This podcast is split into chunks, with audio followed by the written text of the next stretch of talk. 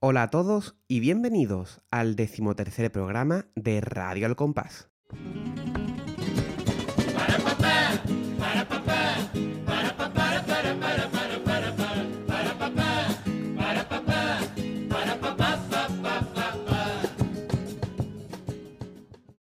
Hoy volvemos a hacer un análisis, ¿verdad, Pater? Hombre, ya había ganas, después de dos especiales seguidos, había ganas de... Y además, un análisis volviendo a nuestra eh, racha primera de segundos premios. Volvemos a hablar de un segundo premio, en esta ocasión de los regaeras. Y esto tenemos que contar un poquito por qué hacemos los regaeras, porque a lo mejor algún oyente está diciendo, pero de verdad, ¿qué, qué cosa nos traéis? ¿Por qué vamos a los regaeras, Pater? Pues mira, por la misma razón por la que hicimos con Gancho. Y es que a mí se me ha metido en la cabeza la música de paso doble y no me la saco ni a la de tres.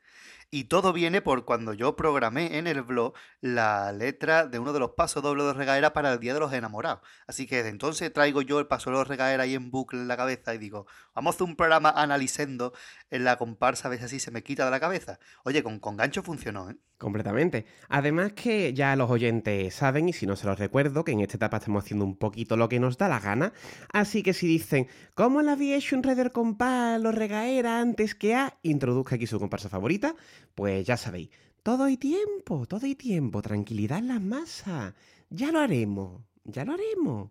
Pero hoy pues se nos ha antojado, se nos ha metido nosotros la cabeza, dáselo regaera. Así que vamos para allá con ello.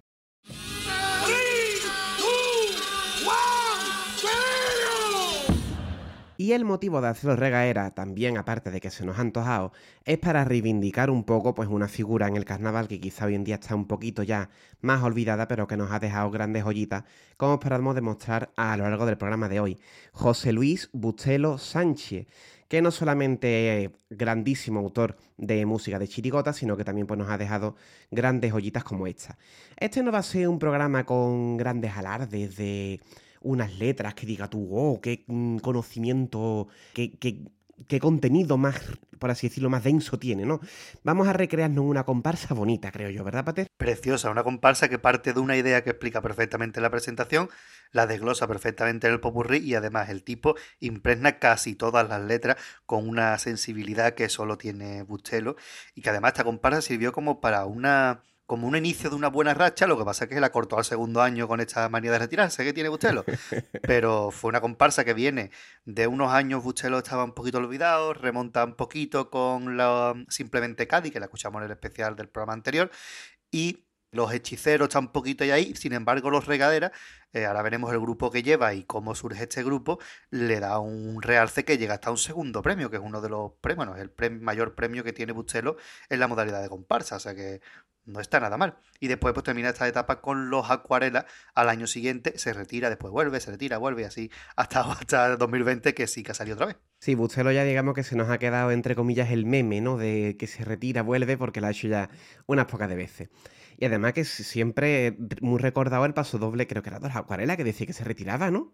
Sí, sí. Él se despidió en las acuarelas. Y por mucho que duela cumpliré mi palabra, que decía el paso doble. Y a los poquitos añitos estaba haciéndole la música a Quiñones, después sacó la suya. Y como curiosidad, eh, estos son los regaeras que van de jardinero, ya lo veremos. Y este último carnaval en 2020 fueron el Jardín de la Alegría también. Un tipo así ambientado a la naturaleza, aunque en este caso iban como de enterradores, bueno, de desenterradores. Una cosa rara. Bueno, tendrá su jardincito bueno y bustelo. Eh. Vamos a pasar a hablar de los datos de la comparsa. Como siempre, damos las gracias aquí a el buscador del Falla, que, el que nos sirve un poquito de base de datos para estas cositas. Letra y música de los regaeras, pues del propio José Luis Bustelo Sánchez, con la dirección de José Luis Mejías Ambrosio. José Luis Mejía, que si no me equivoco, fue director también de Antonio Martín y de otros grandes autores, ¿verdad, Peter? Efectivamente, él empezó con Antonio Martín de guitarra y después también como director desde el, desde el titiritero hasta los contrabandistas, casi nada. Y después de esta comparsa, justo al año siguiente, en 2005, ficharía por la comparsa de Quiñones, con la que estuvo hasta 2013, que se retiró del carnaval. Fantástica trayectoria también la de José Luis Mejía. Esta comparsa, como bien tú has comentado ya, consiguió un segundo premio en el COAC del año 2004, ¿de acuerdo? Por si no estamos situados, estamos en el año 2004. ¿Quién compone esta agrupación? Vamos a empezar a hablar, como siempre, de la instrumentación. En las guitarras tenemos al mismo José Luis Bustelo Sánchez, al mismo José Luis Mejías Ambrosio, que ya hemos nombrado, Y en el punteo, Jos Francisco Javier Díaz Dota. Buen trío de guitarra, ¿eh? Por otro lado, en la caja y el bombo tenemos a Juan Antonio Fernández García y a Salvador Rubianes Ramos, respectivamente, que también me suenan a mí de que hayan aparecido por aquí alguna vez. Sí, sí, también han estado con Martínez Ares, con Carapapa, es decir, una trayectoria aquí interesante. Y como interesante también son las voces. Hombre, por Dios. Javier Carmona Barroso, el Bubu, Rafael Filler Fernández, Fali Fillé, Jorge Fuente Fernández, el Jordi, Vicente Lázaro García, el Lali, Cristian Muñoz González, Francisco Javier Otero Trechera, José Luis Otero Trechera, Rafael Piñero de la Vega, Antonio Rodríguez Rodríguez y Raúl Trechera Sánchez.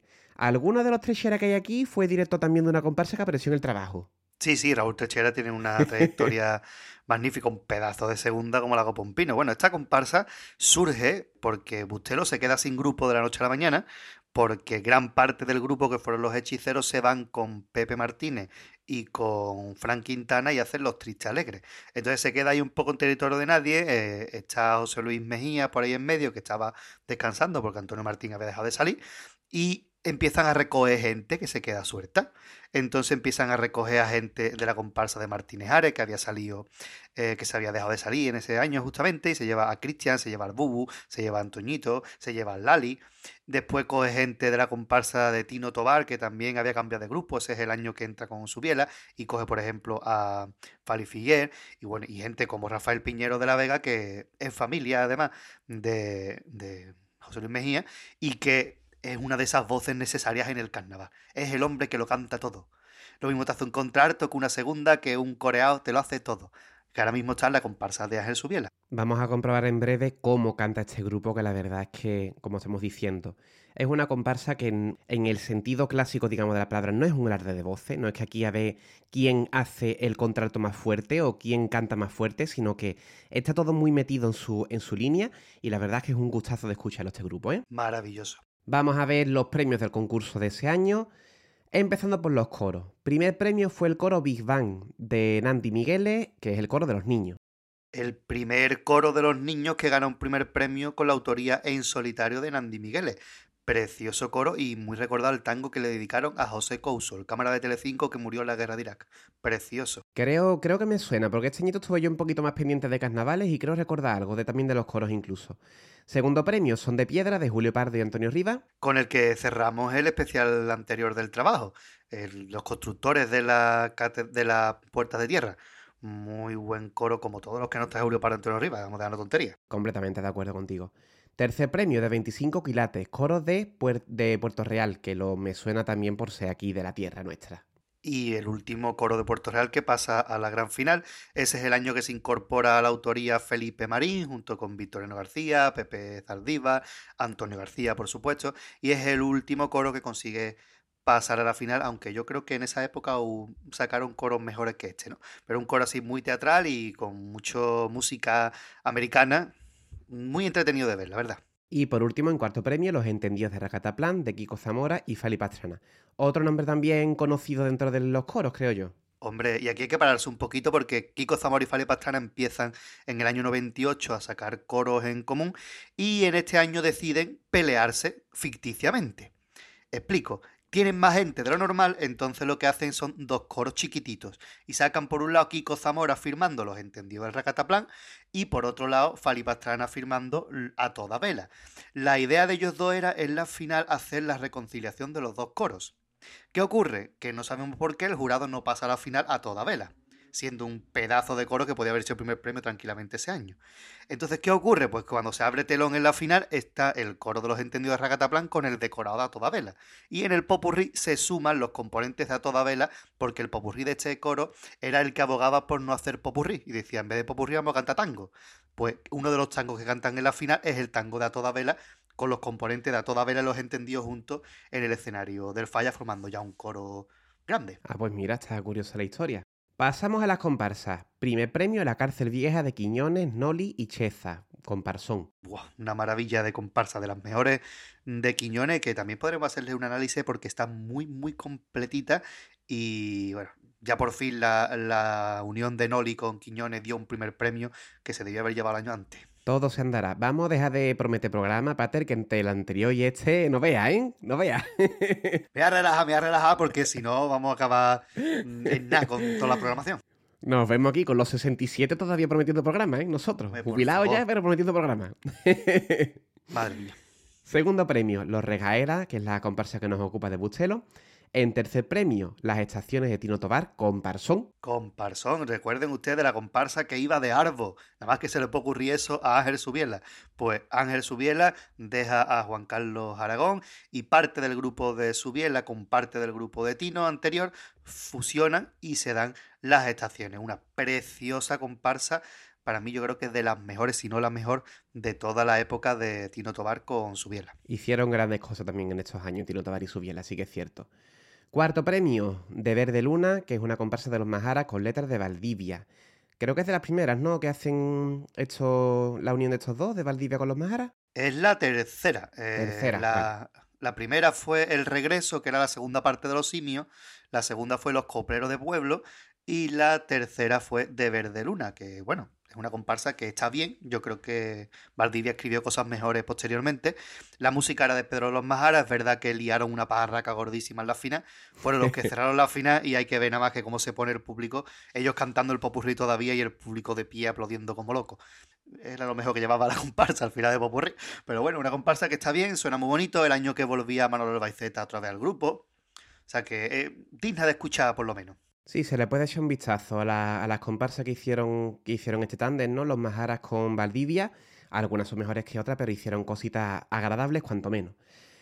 Primera Ceci, Paco Baja aunque sea en pijama, de Cárdenas, Peñalver y Paco Rosado. incomprensible que esto se quedara en Accesit. Yo no me lo puedo explicar. ¿Qué decir de Paco Baja aunque sea en pijama?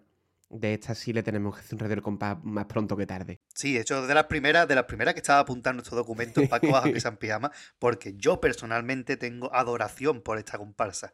Me encanta. Más recuerdo haberla visto en el pregón de Puerto Real. En aquel año fueron ellos de invitados y recuerdo, no recuerdo quién fue el pregonero. Ahora, la comparsa la recuerdo perfectamente.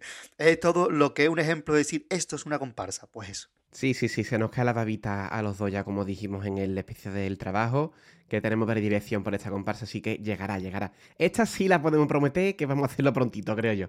Sí, sí.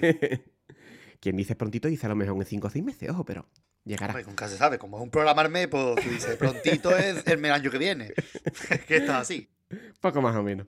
Y por último, segundo a Cesi, sexto lugar, quedaría Gaditanos, una comparsa de Luis Rivero. Eh, que fue primer premio el año anterior con Guadalupe. Se ve que en aquella época le gustaba a Luis Rivero empezar la comparsa con G. Eh, bueno, una comparsa que estaba muy bien, una puesta en escena muy bonita, unas letras muy completas, pero yo creo que sí que un, un escaloncito por debajo de otra que había en la final ese año. Guadalupe estaba muy guay. La recuerdo yo con bastante cariño, aquella comparsa. Muy bonita. En Chirigota, primer premio, lo que diga mi mujer, del Celu, y yo creo que ya nada más que recordando el nombre, mm, recordamos la Chirigota y mm, bien merecido que está, porque fue un pelotazo. Chirigotón, de los mejores ha sacado Celu, una tanda de pasoles bestial, los cuplés más flojitos, pero bueno, el Celu así, la presentación brutal, o sea, un pedazo de chirigota como respira una copa. Muy redondita. Segundo lugar, No Somos Nadie del Lobe, la chirigota maldita, ¿no? ¿Esta era la que iban de muerto? La que iban de muerto, efectivamente. Se ve que en la, época quien iba de muerto la cagaba. Pues salió el, Petra y no pasó a la final, salió Martínez Are tampoco, el Lobe. Bueno, el Lobe fue un segundo premio. La verdad es que esta chirigota estaba muy bien, muy bien, sobre todo en paso doble y cuplé, que eran unos cupletazos tremendos y unos pedazos de paso doble espectaculares. Un segundo premio muy merecido. Sí, yo digo que era la chirigota maldita porque creo recordar que contaron ellos que le pasaron cosas extrañas durante, durante este año. Como que el tipo llamaba de alguna forma ahí a lo paranormal. Creo yo recordar, a lo mejor me estoy montando aquí una película, pero algo, algo creo recordar de haber visto de esto. Puede ser, puede ser. En tercer lugar, Los Valientes del Sheriff, gran chirigotón, recordadísimo ese paso doble dedicado a Cádiz, que la gente se cree que es a la, novia, pero no, es a Cádiz, señores. Sí, el Cherry siempre aprovecha los pasoles de medida para hacer un piropo a Cádiz a través del tipo, y es lo que hizo aquí. La gente se cree que es un paso dedicado a su mujer, que no, señores, que es un piropo a Cádiz. Muy bonito, por cierto. Precioso, un pedazo de chirigota como la copa de un pino. Pero oye, que la gente se dé cuenta de lo que está cantando. Loquito por verte a mi, a mi vera, paso doblón, pero está dedicado a Cádiz. Hombre, nada más que tiene que leer la letra. Pero bueno, la gente es así. Metáfora, metáfora. Cuarto premio, lo más feo de Cádiz, una chirigota de Manolo Santander. Mm, simpática, creo recordar. A mí me encanta el popurrí. ¿eh? Yo creo que es de los popurrí más graciosos que ha hecho Manolo Santander en su vida. Era súper gracioso ese popurrí. La cuarteta del bautizo es para marcarla. me encanta el paso. La chirigota está muy bien. Yo eh, me puse hace poco a escucharla y digo, oye, pues tenía yo peor recuerdo de lo que es la chirigota, ¿eh? Pero es digna de pararse una miaja a escucharla. Pues a lo mejor creo que me pasa lo mismo, porque yo no guardo un recuerdo especialmente bueno de la chirigota, me tendré que poner a ponerla, como, a, escucharla como has hecho tú. Primera Ceci, los veteranos del Vietnam, de Sánchez Reyes, Carapalo y Juan Carlos Aragón. Buena chirigota. Buena chirigota, un poquillo seria, la verdad que una chirigota pegaba un poquito de seriedad. Quizás la parte más fuerte del repertorio fuera los pasodobles, ¿no?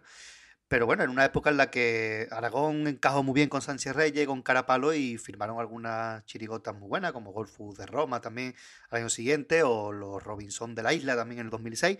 Esta es la que comienza esa racha, este periplo de chirigotas de Aragón y Sánchez Reyes. Sí, de hecho, creo, me recuerdo yo con esta, con esta edad que si me hablaban de los veteranos del Vietnam o de Golfus de Roma, yo lo hacía comparsa. Sí, son muy comparsas. Por el estilo que llevan, por la forma de, cantar. Yo las hacía comparsas en su momento, fíjate. Así de, bien estaba yo. Las cosas, la época, que éramos muy chicos nosotros en esta época. Hombre, está claro. Y por último, en segundo acceso, los pavos reales, una especie en extinción, una chirigota de los carapapas y el taca, que bueno, popurrí histórico, nunca mejor dicho. Otra, igual que podemos decir lo mismo que de Paco Bajo, aunque sea en pijama. ¿Cómo pudo ser esto un sexto premio? O sea, un segundo sesi. Imposible. Es que esta chirigota es un pedazo de chirigota de principio a fin. Es que era bueno todo. Presentación, paso doble, couple, popurrí. Yo creo que lo que le falló quizás fue el estribillo y que alguna gente a lo mejor se sintió un poquito ofendido con eso de señor Aznar, no se vaya usted a quedar. Pero vamos, que yo no me explico cómo se pudo quedar en una sexta posición porque es un pedazo de chirigota como la copa de un pino los pavos reales. Es que muchos hemos estudiado historia de España a través de este pupurrí. Es que es maravilloso cómo lleva todo para adelante, cómo te cuenta la historia de los reyes de España en, en ocho minutitos. Es que es fabuloso. O sea que ya nada más que por el pupurrí merece la pena escucharla si no la conocen los oyentes. Por favor, escúchenla. Contexto carnavalesco. ¿Qué ocurrió en esta época, en este año de carnaval? Pues los pregoneros fueron Andrés Morales y Lucas González, o lo que es lo mismo, Andy Luca. Yo me acabo de enterar del nombre preparando el guion, ¿vale? O sea, le ha puesto aquí el pater y yo no lo sabía. Yo también lo tengo que buscar, ¿eh? Andrés Morales sí lo sabía porque está sacando comparsa últimamente, pero el otro... Lucas González se llama el otro muchacho. Pite tú. Bueno, año 2004 estaban Andy y Lucas ahí en, lo, en la cumbre de su éxito, sacando exitazo tras exitazo, entonces pues Recordamos que el Ayuntamiento de Cádiz por esta época alternaba un poco entre carnavaleros y gente famosilla, pues este año pues tocó Andy Luca. El pregón y los recuerdos, o sea que pasaría un poco sin pena ni gloria, porque... Tengo entendido que fue un poco concierto. Claro, claro, por eso... Tengo entendido. Que, hombre, una cosa es que tú cantes tus canciones y tal, como hizo el propio Joaquín Sabina cuando fue pregonero, pero entre canción y canción el pregón estaba escrito en décima, piropeando a Cádiz todo el tiempo, ¿no? No solamente las canciones, pero este, tengo entendido que fue solo, pues prácticamente un concierto disfrazado de los dos. No sé, no lo he escuchado, no puedo opinar, pero por lo que me ha llegado hasta mis oídos y orejas, creo que es eso. Yo no lo recuerdo y los pregones así más sonados de Canadá, pues eh, algo se comenta, algo se dice, y es de estos señores, pues no, no recuerdo nada al respecto, sé que pasaría un poquito sin, sin ver ni gloria. Oye, que a lo mejor fue un pregonazo y aquí nos corrigen y nos dicen, no, escucharse el pregón de Andy Luca que está muy bien, no lo sé, pero no lo recuerdo. Y es una racha en la que el ayuntamiento apostaba mm, por famosos, ¿eh? porque en 2002 había sido, bueno, 2001 había sido Ismael Beiro, en 2002 había sido Saravara, en 2003 Carlos Herrera, 2004 Andy Luca, 2005 ah. Alejandro Sanz. Todavía no se nada. Hasta el Yuyu en 2006 teníamos que esperar con famosillo. Vale, vale, no, pues entonces metí yo un poquito la pata. Yo creía ya que en esta época se empezaba a alternar, fue un poquito más adelante, vale. Aquí sí verá que empezaban a tenerse en cuenta algunos autores, ¿no? Porque ya había sido Enrique Villegas, ya había sido Chimenea, ya había sido Antonio Martín, no eran tan olvidados los autores de carnaval, pero eh, fue una rachita que le dio al ayuntamiento por poner cinco o seis famosillos seguidos, y después ya vinieron más autores de carnaval, como Martínez Ares, Yuyu, Ercelu, pero ahí sí ya empezaron, a partir del Yuyu que fue en 2006, empezaron ya a alternar más o menos hasta que llegaron los grandes cafres de la época Kichi primera con, con el gran Pablo Carbonell. el metí un poquito la pata, así que gracias por, el, por la corrección. Pero bueno, eh, por cierto, cumple el pregón del Yuyu, buscarlo, pero ya, del tirón, si no lo habéis visto, maravilloso. Brutal. Antifaces de oro, que nos estamos rayando ya mucho. Fueron Joaquín Quiñones Madera, autor de comparsa conocidísimo que sobra presentarlo, Julio Pardo Melero, otro que también, otro que tal, y por último, Fernando Ariza Iglesia, un corista que yo en lo particular pues no tengo situado, me suena un poquito de nombre, pero no sé muy bien su trayectoria. Ha estado en varios coros interesantes, bueno, pues como siempre tiene que haber un corista en Antifaz de Oro, si no, no hay Antifaz de Oro. Y por cierto, a lo mejor algún oyente avispado se ha dado cuenta de, habéis dicho los primeros del concurso y no hay cuarteto. Y efectivamente, no hay cuarteto. Es la última vez en la historia que ocurre esto, en los que no entra ningún cuarteto en la gran final y esperemos que no vuelva a repetirse porque será buena señal. Por una parte de que se respeta más a la modalidad y por otra parte pues que habrá cuartetos de nivel para que entren. Yo de verdad que no entiendo cómo hacían estas cosas en el momento, pero bueno, son cositas que pasaron. Hombre, es verdad que ese año faltaban los grandes exponentes del cuarteto de los últimos tiempos. Ya ahí se había retirado Valdés, se había retirado Veraluque. Ese año descansó Morera, descansó el cuarteto de Ajecira y se quedó el cuarteto un poco solo. Entonces, ahí empezaban a despuntar un poquito Miguel Ángel Moreno y José Manuel Cosi, que son los que actualmente firma el Cuarteto del Gago, pero hasta que no se incorporan el Gago en 2006 no terminan ellos de romper, y el cuarteto que se quedó ahí, podemos decir, el primer puesto de cuarteto, aunque no fuera premiado, fue Ocho Mellas, que fue el cuarteto que digo, de Miguel Ángel Moreno y José Manuel Cosi, que solamente de los componentes que conocemos, nada más que estaba Artello, porque no estaba ni ninguno de los demás que están actualmente en el cuarteto. Bueno, y hecho este repasito del contexto carnavalesco, premios, componentes y demás, ¿empezamos ya a escuchar los Acuarela Pater? Por favor, tengo muchas ganas de escuchar este magnífico grupo. Pues vámonos con él, que nos enrollamos más que una persona vieja. Por favor. Los Regaera, que he dicho antes los Acuarela. Los Regaera. Vámonos.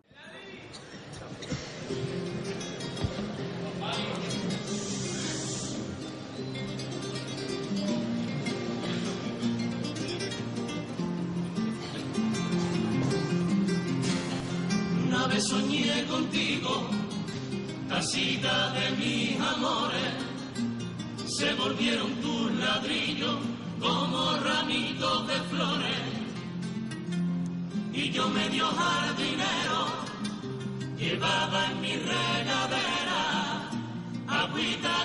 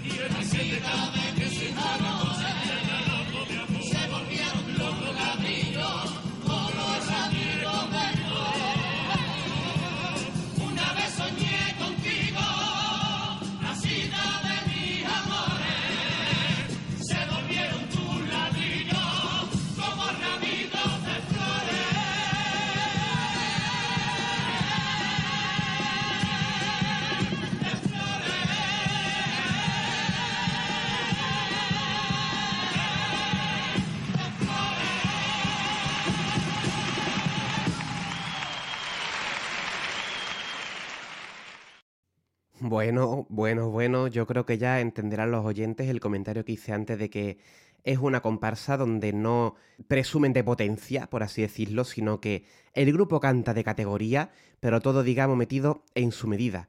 Una comparsa cantada y escrita con mucha sensibilidad, y de esta forma se nos presentarán estos jardineros que riegan un jardín, que en este caso es Cádiz, y ellos lo riegan pues no con agua, sino con sus coplas. Una auténtica preciosidad. Y todo un ejemplo de lo que es una presentación. Estamos acostumbrados a presentaciones muchas veces que son canciones que van sueltas ahí, se entiende el tipo por el disfraz. Aquí no, aquí se entiende perfectamente escuchando eh, el precioso alarde de voces, una música preciosa y una presentación donde eh, utilizan un recurso que lo utilizarán bastante a lo largo de todo el repertorio, que es empezar y acabar igual. Además que está muy curioso porque, si no me equivoco, tú me corregirás, Pater, en la, en la regaera llevan como cuerdas de guitarra, ¿no? Algo así. Efectivamente, lo que es el tubo por donde sale el agua forma una guitarra, un mástil de guitarra que tocarán después en el, en el estribillo, con lo cual eso es lo que te da ya del todo la nota de decir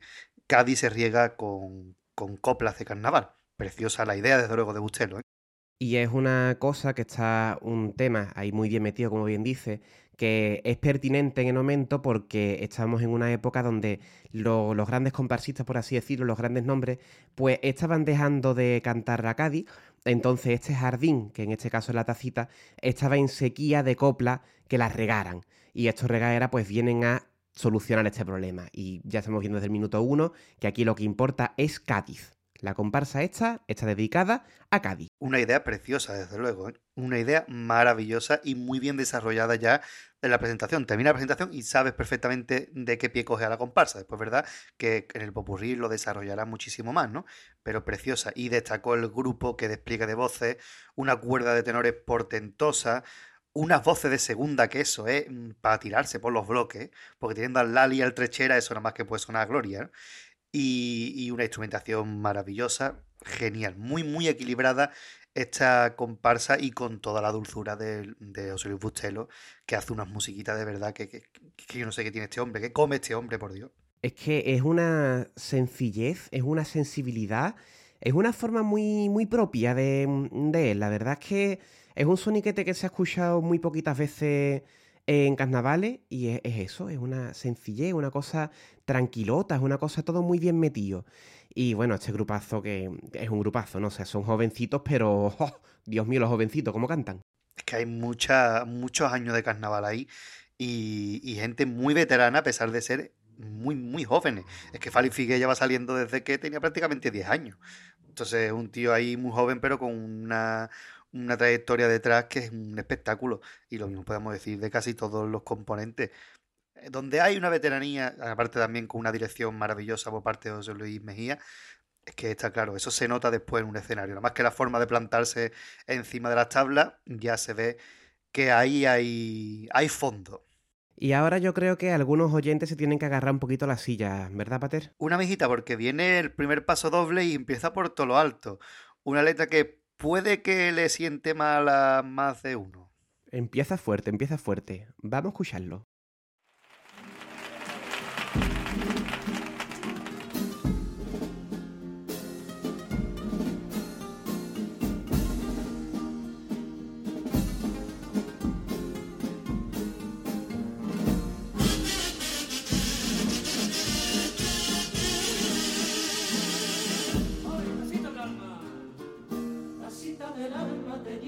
sangre. La sangre de un hijo que caía parido, y aunque con carita del paro y el hambre, para mi chiquitita será lo más grande, que yo siempre al lado tuyo y tú siempre al lado mío.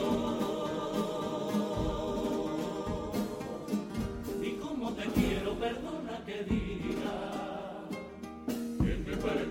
risa, viendo los que se bautizan gaditanos por ahí.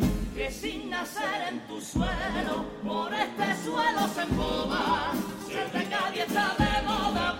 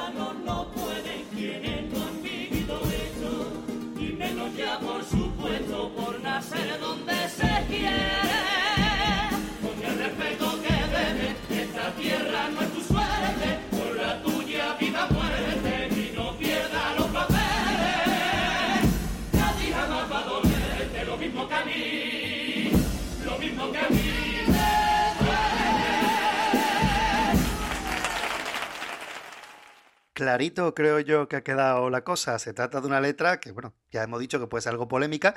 Lo que hace es básicamente desmontar el mito de que el gaditano nace donde le da la gana. Ellos defienden que para que te duela Cádiz hay que nacer y sufrir Cádiz. Además que te, te, te deja un poco roto porque el paso doble empieza como el típico piropillo de presentación. Eh, leo un, un momento la letra, nos dice, empieza diciendo, tacita del alma mía, perdón, tacita del alma te llevo en mi sangre, la sangre de un hijo que cada día querío, y aunque con carita de con carita del paro y el hambre, pa' mí chiquilla será lo más grande, que yo siempre al lado tuyo y tú siempre al lado mío. Y ya tú aquí dices, oh, qué bonito, ¿no? Aquí un paso doble de presentación, tu pirotip, tu piropito, y luego ya empieza aquí a, a meter caña. Y como te quiero, perdona que diga, que me parto de la risa viendo lo que se bautizan gaditanos por ahí. Y tú dices, ya está, la hemos liado. a partir de ahí empieza a darle caña. Ahí empieza a dar fuerte donde escuece, ¿no? Sin nacer en tu suelo, por este suelo se emboban, ser de Cádiz está de moda, por lo visto está en Madrid. Y ahora viene una parte que es muy bonita, que dice, está muy bien que sentirse de Cádiz eso, pero hay que sufrirlo de aquí. Por eso, ¿qué es lo que le ofrecen? Dicen, si desde fuera tú te llamas gaditano, hoy te invitamos a que te vengas a vivir, sin una casa ni el derecho más humano, un trabajo para tus manos ni un sitito para morir. Toma ya. Hablamos en el programa anterior del problema de la inmigración, de cómo Cádiz poco a poco ha ido perdiendo gaditanos, de cómo podemos hablar ya incluso hoy en día, ¿no? De cómo Cádiz está plagado de pisos turísticos y lo que al que se cuida es al de afuera más que al gaditano, pues entonces, claro, Cádiz muy bonita. Eso lo digo yo también que vivo en Puerto Real y en Puerto Real hay espacio para vivir el que te dé la gana y más. Pero la gente que vive en Cádiz, cuidadito con este, con este asunto. Exactamente, ser de Cádiz no es solamente eso de qué bonita es la calle de la Parma y tomarte dos cervecitas comiéndote una caballa. Sí, eso está muy bien, pero ser de Cádiz es algo más, ¿no? Y ellos siguen, continúa la letra y dice, y déjate de tanta historia que te sabes de la Pepa, de nuestra gloria, de la Caleta y del Pirulí. Y ya por último el remate, ¿no? Ser gaditados no pueden quienes no han vivido esto y menos ya por supuesto por nacer donde se quiere. Con el respeto que debe, esta tierra no es tu suerte, con la tuya vive a muerte y no pierdas los papeles. Cádiz jamás va a dolerte lo mismo que a mí me duele. Tela, es que eso es mojarse, ¿eh? Completamente. Y desde el paso doble número uno, ¿eh? desde el principio, ya digo que parece un paso doble de medida con tu piropito, pero no, empieza ahí fuerte. El pirulí, para el que sea de fuera de Cádiz, que aquí nuestro respeto, ¿eh? aquí la gente. Joder, es la idea de Bustelo, ¿eh? El Pirulí es una torre que está cerca de la playa de las mujeres, de la playa de Santa María del Mar. Se le conoce así con el nombre del Pirulí. Y imagino que será por la similitud en la forma con el Pirulí de La Habana que ya os mostramos y os enseñamos en el programa de la Semana Santa. Claro, imagino, vendrá por ahí el asunto. Entonces, pues claro, es lo que estamos diciendo. Eh, mira que Pater y yo somos de Puerto Real, como ya he dicho antes, nos hemos criado muy cerquita de Cádiz. Cuando podemos vamos a dar un paseo a Cádiz, el cuerpo nos pide Cádiz, por así decirlo. Pero nos hemos criado en Puerto Real y por más cariño que le tengamos a la ciudad, pues nosotros, incluso ya digo, estando tan cerquita, sabemos perfectamente que no nos va a doler lo mismo que le duele uno de Cádiz. Aunque suframos incluso por la ciudad, incluso empaticemos con ello, mm, yo creo que la postura de Bustelo aquí es muy clarita y muy respetable, que solamente sabe los problemas reales que tiene de la ciudad el que, los vive. Yo puedo ir a Cádiz y decir hay que ver cómo están los pisos turísticos, o hay que ver qué dejado está, o hay que ver tal, pero luego me voy a mi casa, me voy a Puerto Real, que tiene otros problemas, pero que no son los problemas de Cádiz. Entonces yo creo que dentro de que es polémico, porque si no me equivoco hubo autores que se tomaron a mal esta letra, creo que es una postura respetable, cuanto menos. Yo creo que sí, que hubo autores, no sé si fue el canijo o algo así, que se, se tomó, incluso creo que les respondió, pero bueno, yo creo que es una postura bastante inteligente. Mucho a ti te gusta Cádiz, no es lo mismo criarte en Cádiz que, que venir de visita. Que está muy bien, ojo, que también hay pasos dobles muy bonitos que también tienen su parte de razón de el gaditano nace donde le da la gana, pero hombre, hay que separar un poco las dos cosas, ¿no? El que te guste la ciudad, el que disfrute de su carnaval, el que te guste ir a verla, con el hecho de que te duela la ciudad. Yo creo que son dos cuestiones muy diferentes. Así que vamos a hablar un poco de la música, porque vaya música, ¿verdad? ¿Eh? ¡Qué maravilla! Es una lo que se conoce como un bastinazo, pues eso es la música. es una obra de arte, un paso doble con una melodía que se nota que es de Bustelo desde la primera frase, no creo que desde el punteo se sabe que es de Bustelo ya. Bustelo se maneja muy bien en este tipo de pasoles donde la melodía está por encima de todo. Tiene el punto exacto entre melodía, dulzura, potencia a la vez para poder criticar al final. Y es que es algo mm, maravilloso, es una cosa preciosa y eh, aunque usted se meta en esa melodía y, sea un poquito así, mm, muy, muy cursi en algunos casos, podríamos decir incluso, eh, sigue teniendo la estructura clásica de un paso doble con su comienzo, su trío y su final, solo que se mete en una forma de hacer la música que es una obra de arte. Yo diría que la palabra es dulce. Si tengo que definir las, las músicas de Bustelo con una palabra, serían dulces. Son músicas, pues eso, como tú bien dices, es que tienen potencia las voces, porque evidentemente la potencia de voces está ahí, y los componentes usan las voces como les da la gana. Pero no es una comparsa que suene chillada, no es una comparsa, insisto mucho en esta idea, pero es que me parece importante. La potencia está, pero no presumen de ella. Está ahí en su justa medida. Porque este, esta comparsa, esta afinación, lleva la potencia, con que le pasa a la comparsa de Martínez Ara actual, la potencia la marcan los tenores y la segunda son tenores con mucha potencia cantando, porque si te fijas en las voces por arriba, son voces muy suavitas. Bubu tiene una voz súper dulce, Jordi Fuerte también, eh, Antoñito también. Solo un poquito más de potencia tiene Rafa Piñero, que prácticamente hace nada, dos a dos, no en todo el paso doble. Es decir, la potencia viene de la base, viene de una buenísima fila de tenores con una segunda perfectamente marcada y acoplada. Una vez que se hace eso, si esa potencia está fuerte, pueden venir las voces por alto que quiera, pero en este caso, las voces por alto lo que hace es endulzar todavía más la melodía, porque es que prácticamente en la parte fuerte del pasole casi no hay alto. Son los propios tenores y segunda los que llevan esa potencia. Y luego, fuera parte, por terminar de hablar, digamos, de la parte técnica de la composición, invitamos a los oyentes a que estén pendientes de la rima cómo rima este hombre, cómo escribe y cómo intenta buscar siempre que puede la rima consonante. La rima consonante siempre decimos teniendo en cuenta la pronunciación gaditana. Es una exquisitez, que me parece que está todo muy bien medido. Y cómo intenta, mm, en la medida de lo posible, no dejar ni un verso suelto del pasoble sin rimar. Esto es algo que usted lo lleva haciendo toda la vida. Yo siempre digo que se pongan a pensar en ese paso doble mítico que todos no sabemos de a todos los mozalbetes, de una chilota con clase, como no solo está escrito prácticamente entero con rima consonante, sino que no queda ni un solo verso libre de rimar pues esa es una forma de mimar esta comparsa y de hacerla todavía más bonita si cabe. lo sonora que está porque está muy trabajado cada uno de los versos de los pasodobles. Es una forma de demostrar la, maestría que tiene una persona con el lenguaje. El buscar rima consonante es señal de mimo y es señal de saber muy bien lo que estás haciendo con el lenguaje que estás utilizando. Con lo cual aquí pues ya decimos que lo que queremos es reivindicar un poquito la, la figura de este, de este señor que a lo mejor queda un poquito eclipsada por otros grandes nombres. Maravilloso, de verdad que mm, yo que, porque nada más que tiene ocho pasos dobles la comparsa, yo me dan 30 pasos dobles y puedo estar 30 veces escuchando esta música que no me cansaría nunca en la vida. Venga, pues vámonos con el siguiente que ya llevamos un ratito con el primero. Pasamos al segundo paso doble con una muñeca.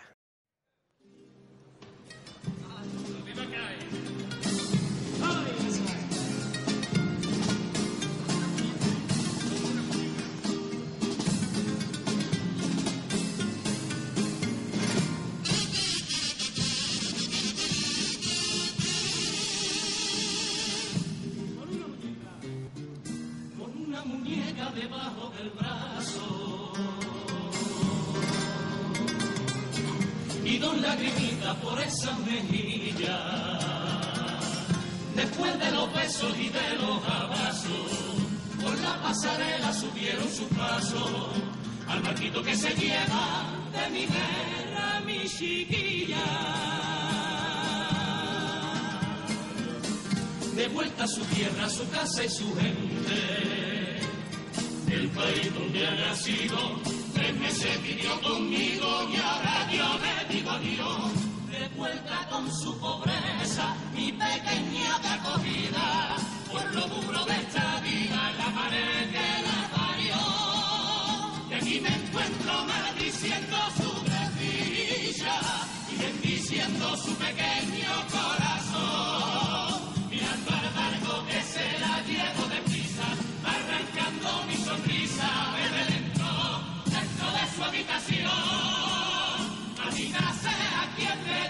que los hombres nunca lloran y aquí me tiene llorando ahora su desilusión. El barco en la lejanía se despide con el tiempo y yo en el muelle presiento que no volverá.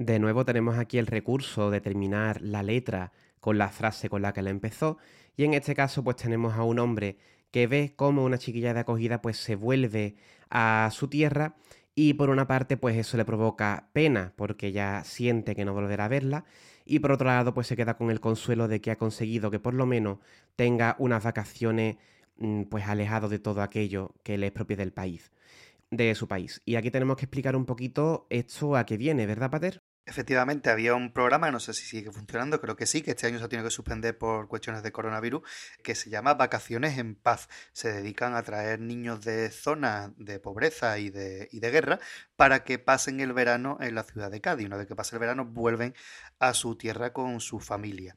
Es un- una iniciativa muy bonita. Y como bonito es el paso doble porque está escrito con una sensibilidad preciosa de cómo ese hombre se está despidiendo de una niña a la que le ha dado todo lo posible durante estos meses y mm, en el fondo tiene el sentimiento de decir que no volverá a verla, que vuelve a un sitio donde posiblemente no tendrá tantas oportunidades como hubiera tenido aquí, pero le queda el consuelo de que al menos ese cariño que le ha dado se lo lleva con su muñeca debajo del brazo, ¿no? Yo creo que es muy bonita la forma en la que está tratada, eh, en la que está tratada esta letra y este tema. Creo que es un paso de esto que te deja como buen cuerpo cuando lo termina. Dice, qué bonito. Sí, sí, sí, la verdad es que es un paso doble muy agradable de escuchar, muy bonito. Y hay un- una cosita, una frase que a mí me llama la atención, y es que cuando dice, dicen que los hombres no lloran. Y aquí digamos que estamos ya rompiendo un poco con el estereotipo, ¿no? Este hombre que ha estado cuidando de esta chiquilla durante tres meses, pues, ¿por qué no va a llorar, no? Y él pues se emociona, pues, pensando esas dos variantes. Por una parte que no volverá a verla, pero, otro- pero por otra parte que se lleva el cariño que él le ha dado durante estos, estos meses. Una preciosidad. una auténtica virguería de Paso Doble. Es que ya hemos avisado, es una comparsa bonita. Que sí, que vemos que tiene su crítica, porque tiene su crítica, pero es que es una comparsa que te deja un regustillo tan dulce que, que te pide más. Esto es como, te come un caramelo y quiere más, pues vamos con más caramelo, ¿no? Vámonos con otro más. Vamos con el tercer paso doble que se lleva por título La flor más bonita.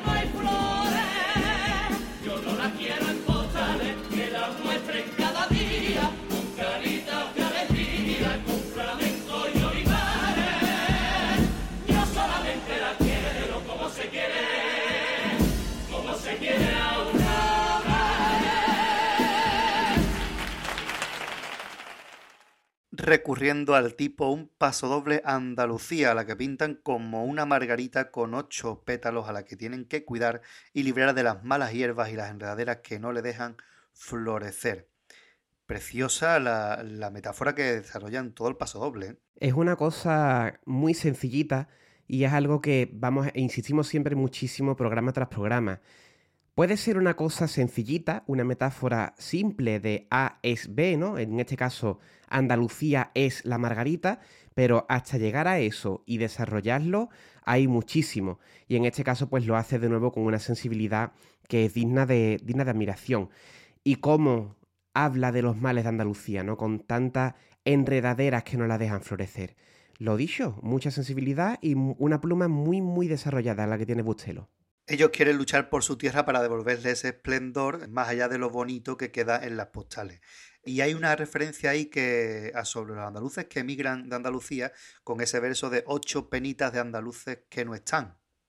Preciosa también esa imagen. De nuevo tenemos aquí cómo aprovecha cada verso para dar algún mensajito, aunque sea una cosita aquí simple, andaluces que no están, ahí lo tenemos, ¿no? La inmigración propia del lugar. Y es muy curioso también, en otro momento del paso doble, cuando nos dice, en el jardín de mi España, si me falta, ya no hay flores. Si falta Andalucía, pues España, digamos, como que se queda coja, ¿de acuerdo? Esto tiene también, lo podemos relacionar incluso con el, complejo de inferioridad que tenemos siempre los andaluces, porque ya todos sabemos, ¿no? Que nos sacan a los andaluces pues como sirvientes o como los graciosos o como el vago, el estereotipo típico que se tiene de los andaluces que siempre pues se alimenta desde cierto foro y que no deja de ser cierto, ¿no? Y aparte pues la tierra que, tenemos que es una tierra preciosa en muchísimos sentidos. Así que, insistimos, un paso doble cargado de sentimiento y con una dulzura fantástica propia, propia de, de José Luis Bustelo. Y aprovechando el tipo, que es algo que se ha hecho desde siempre en carnaval, que hay muchos autores que casi que se dan golpes de pecho. Yo aprovecho el tipo, claro, de toda la vida de Dios.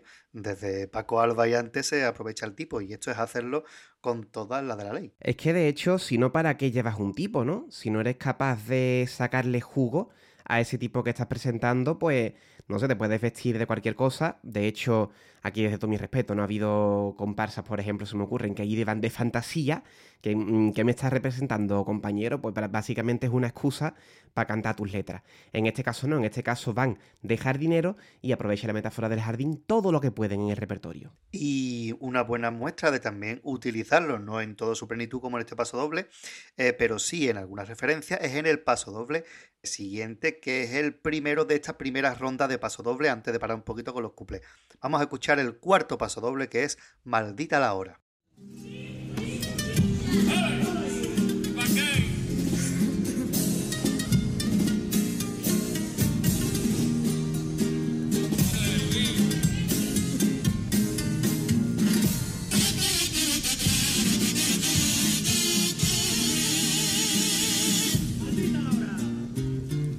Maldita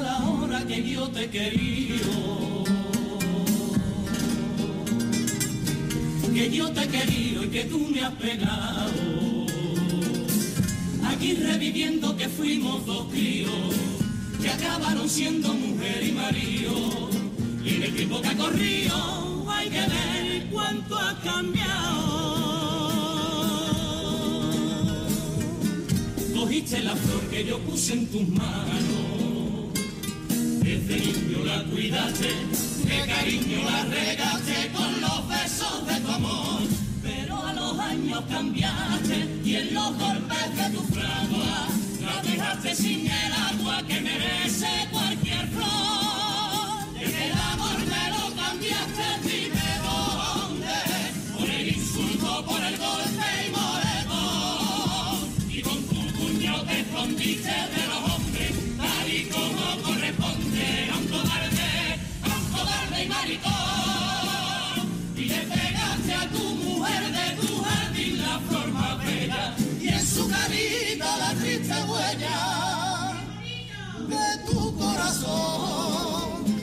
Aquellos niños de novio fueron mujer y marido, por lo que yo te querido y me has conducido al odio. Tú ya tienes tu castigo, sin los tuyos a tu lado, por lo mal que me has tratado, todo el mundo te maldijo.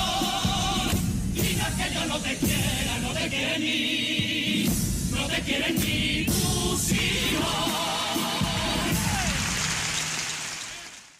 En este caso, el tipo, el jardinero, lo encontramos únicamente en esta representación de la mujer como una flor, que en este caso pues no ha sido regada como se debe. En vez de recibir cariño, pues lo que ha, recibido son golpes y al final pues esa persona que ha maltratado esa flor, a esa mujer, pues se consigue lo que es inevitable, que se quede solo y que no la quieran ni sus hijos con ese contundente final. Estamos viendo que este paso doble, por más que sea muy dulce y muy tranquilito, también da lugar a críticas tan encarnizadas como esta, ¿eh? que es muy duro dentro de su dulzura, dentro de su tranquilidad.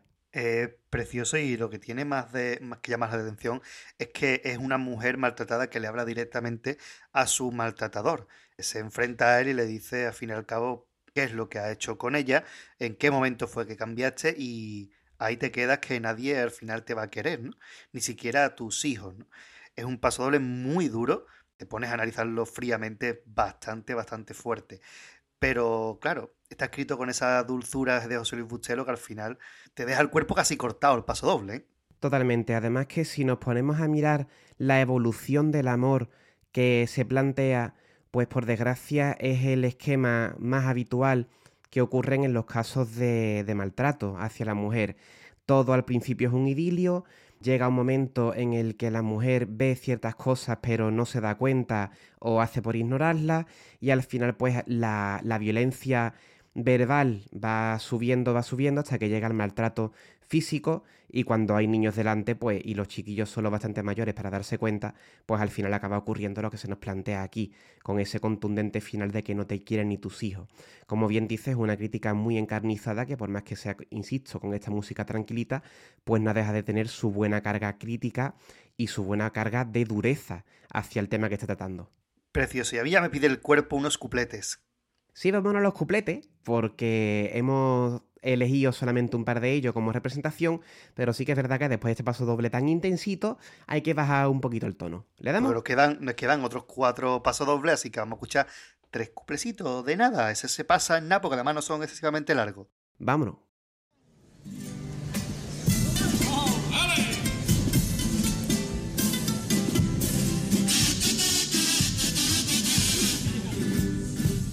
Dicen que de Cádiz se está yendo todo el mundo, que se está quedando poco a poco sin un alma. Y como siga este ritmo de gente que se despista, escucharán los turistas, bienvenido acá, y la ciudad fantasma. Todo estará cerrado, todo desierto, qué gran misterio. De Cádiz se han marchado hasta los muertos del cementerio. Preguntan los turistas si quedan vivos en Cádiz Centro y un rótulo les dirá. Para verlos vivos sigan directo al ayuntamiento. Y aquí está mi regadera con el agua y el fresquito.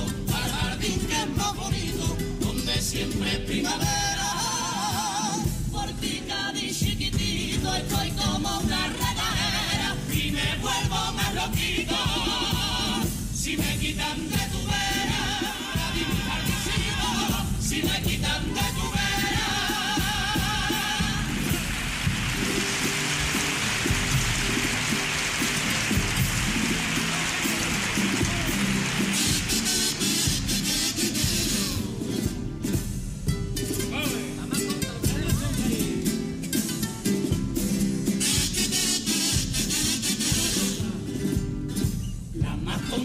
Dicen que ha ganado gran hermano.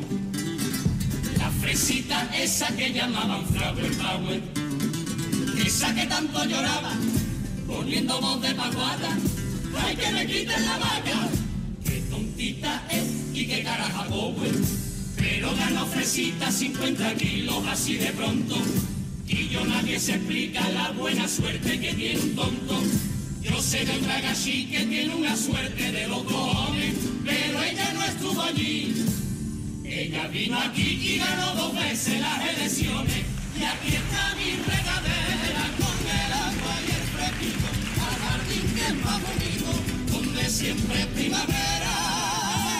Por ti, Cádiz chiquitito, estoy como una regadera y me vuelvo más loquito.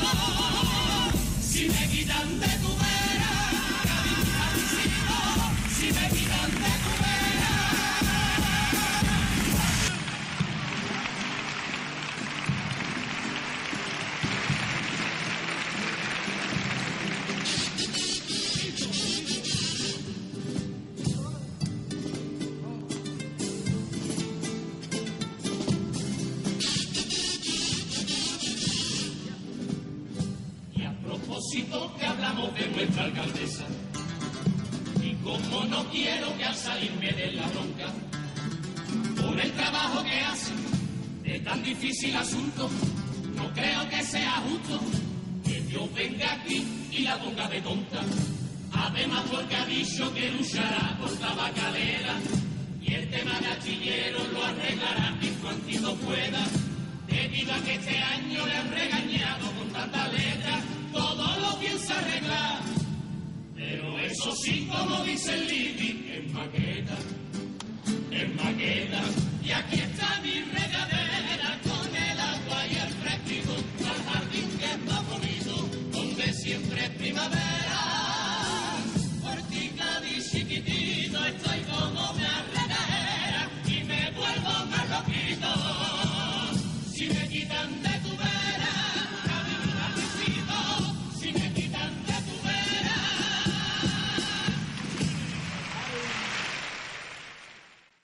Bueno, pues aquí están los tres cuplés que hemos seleccionado de la comparsa, los que consideramos los más simpáticos. Como habéis podido escuchar, sigue la misma tónica, cuplés simpáticos y muy agradable de, de escuchar. Gran carguita que se le da, que se le dio a Teófila Martínez, ¿eh? Yo si fuera ella me daría un librito que se llama La opinión de Cádiz y ahí metía pues todo lo que se le ha encantado, que seguro que le sale más o menos como un Quijote de grande. Porque los tres cuplés llevan tirotazo para Teófila. Un Quijote, pero las dos partes, ¿eh? No una, las dos partes juntas. Tremendo. Antes de empezar con los cuplés, eh, comentamos el estribillo, que siempre lo dejamos para el final. Vamos a comentar el estribillo porque la verdad es que está también muy curioso. Un estribillo movidito donde vuelven a retomar la idea de la comparsa, agarrando y haciendo compás con su regadera que tiene, como hemos dicho antes, pues las cue- unas cuerdas con las que riegan a la, a la ciudad, con las coplas de, de su carnaval. Sencillito, no tienen más que ver. Y juegan con la, con la frase de estar como una regadera, ¿no? Pues juegan con eso. Ellos están locos por Cádiz. Se vuelven aún más locos si no están en la ciudad. Precioso estribillo que da, da un buen rollo. El estribillo tremendo, ¿eh? Sí, sí, ya digo que el- el- los cuplés siguen ese tono de cosa simpática, cosa agradable, y en este caso pues con el tono más desenfadado, ¿no? Que es propio de los cuplés, evidentemente, por más que sea de comparsa, pues tienen ahí el toquetazo humorístico también muy bien llevado, muy bien en su, muy, muy en su medida. Hombre, hay que decir que el único primer premio que tiene José Luis Bustelo es en Chirigota. No olvidemos que José Luis Bustelo es el autor de Chirigota con clase. Así que bueno, algo se le ha quedado y son ejemplos de lo que es un couple de carnaval. Coger un tema que más o menos pueda estar de actualidad y llevárselo hasta la crítica a través del cachondeo, que es lo que hacen los dos primeros.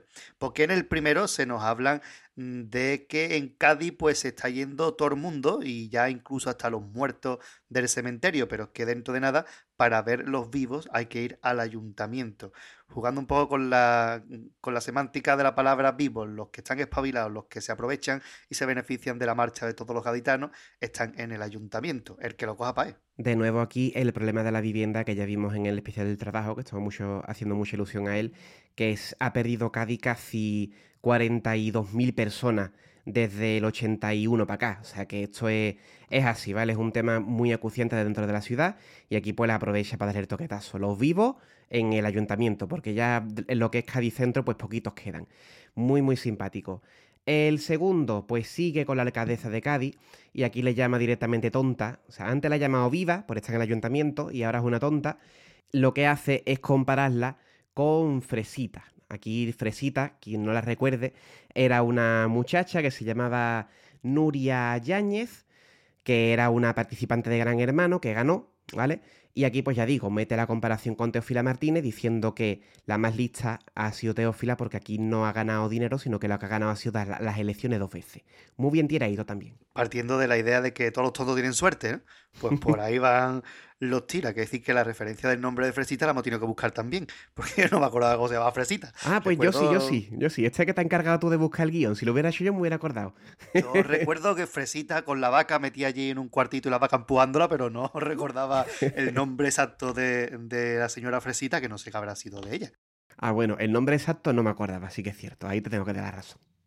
Hombre, de ella sí, ella sí. Y el tercer cuplé, bueno, pues esta comparsa tenía la, habilidad de hacer cuplés de primera y segunda parte normalmente. Pasa que hemos cogido tres distintos. Y este tercer cuplé es el que continuaba al de Fresita, pero en la final. Por eso no se ríe nadie, porque en la final el público está sorprendentemente frío con esta comparsa. No sé si tuvo que ver con que los inmortales se habían quedado fuera, pero el público está bastante frío con esta comparsa y con otras bastante de, de la final en ese año. Pero bueno, lo dejo caer. Allá queda la conciencia de ese público. Eh, siguen con la carga a Teófila Martínez a sus proyectos y lo enlazan con una de las cuartetas más famosas de ese mismo año, que no era otra sino la de las maquetas de Paco Bajo, aunque sean pijama. Pues vamos a ponerla porque Teófila Martínez quería arreglarlo todo en maqueta. Qué bonito está mi pero tú en maqueta, tú en maqueta. He visto el campo de furbo terminado en maqueta, en maqueta, el Museo del Carnaval acabadito, en maqueta, en maqueta, también el segundo puente en el diario, en maqueta, en maqueta, y la plaza multiuso con el monitoreando, en maqueta, en maqueta no le un palillo diente a la alcaldesa que lo coge pa' maqueta, pa' maqueta. Ahí estaba. Menos mal que alguno de esos proyectos que menciona ahí Paco Baja ya se, se llevaron a su término por fin, porque vaya tela. Tardaron lo suyo, ¿eh? Y todavía hay alguno pendiente. o sea, que todavía está ahí en medio el hospital, el, el Museo del Carnaval, que ya parece ser que tiene por lo menos emplazamiento, aunque el Museo del Carnaval se ha movido una mijita, ¿no?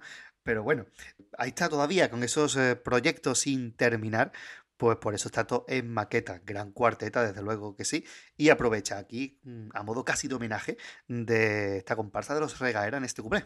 Pero es que, de verdad, aquí es un pequeño inciso. Yo siempre asocio muchos temas del carnaval con Rey del Compás, ¿no? Siempre ha sido una forma de ello estar en contacto con el mundillo este. Y es que llevamos hablando del Museo del Carnaval desde el principio, ¿eh? que empezamos con el podcast en 2007.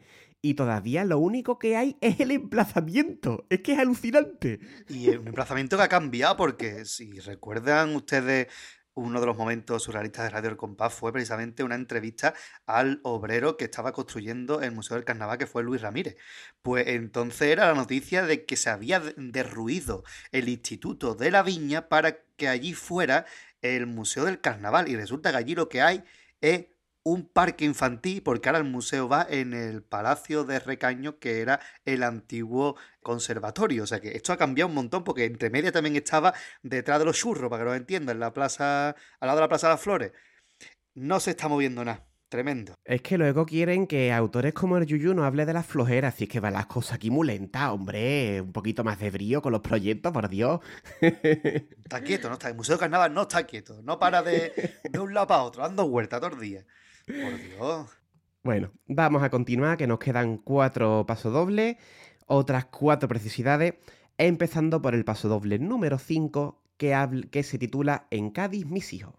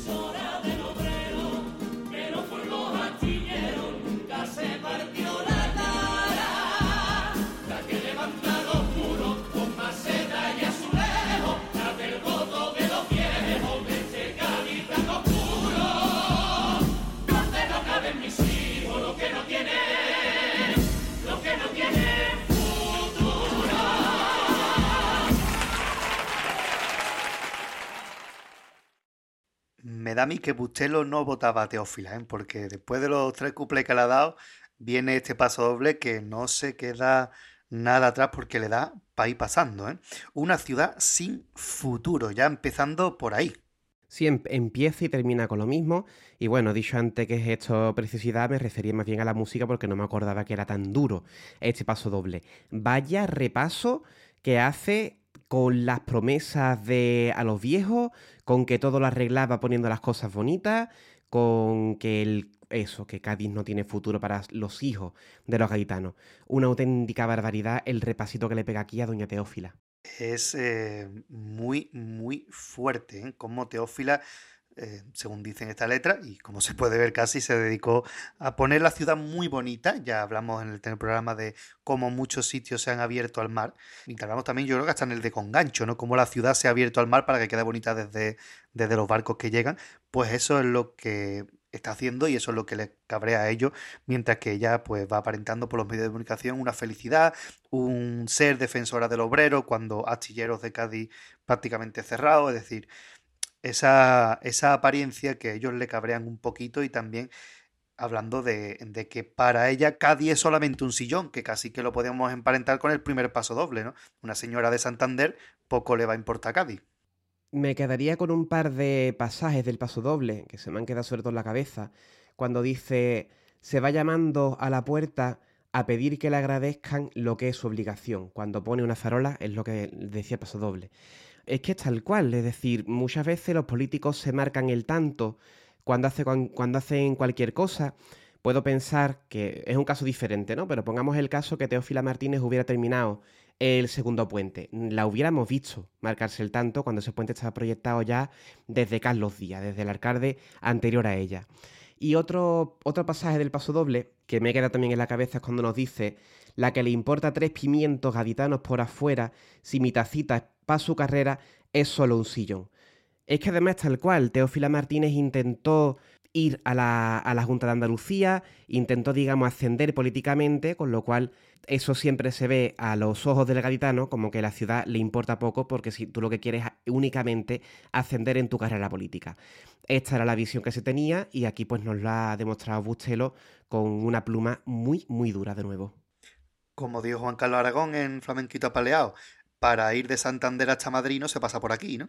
Pues más o menos esa es la idea que nos viene a reivindicar también José Luis Bustelo, porque todo en esta comparsa no va a ser cositas bonitas, metáforas, ¿no? Sino que también hay crítica y, ya hemos visto que es muy fuerte. ¿eh? Sí, aquí se deja por completo del tema del jardín y se mete en lo que es la crítica política pura y dura y al cuello, vamos. Que por más que la música sea bonita, esto también lo hemos dicho ya con alguna otra agrupación, por más que una música sea bonita y mesurada, no quiere decir que no haya lugar para la crítica dura y al cuello hacia la política de Cádiz. Y claro, todo no va a ser tampoco crítica, vamos a escuchar algo bonito de verdad. ¿eh? Paso doble sexto, pasó Don Manuel.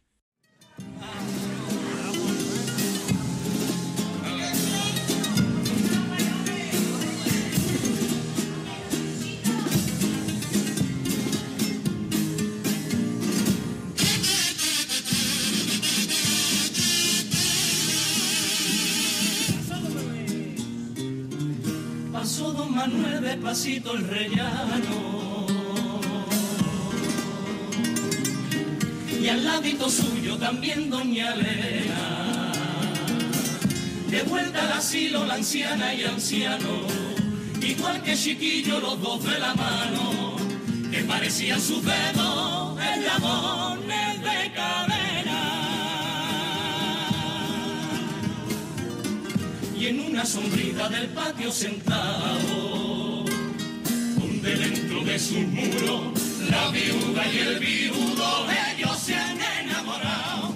A sus amores pasados les van echando los velos y dejando bajo el suelo lo que el suelo se ha llevado. Pero resulta que sus hijos no comprenden que se enamoren y se quieran a su edad. Y no permiten dos extraños que se entienden, viejecitos que pretenden no morirse en soledad. Y doña Elena, don Manuel y don Manuel a doña Elena, abrazadito callan su pena. Y todo da igual. Porque los hijos profanos no se enteran del consejo que para el futuro de un viejo ya es más tarde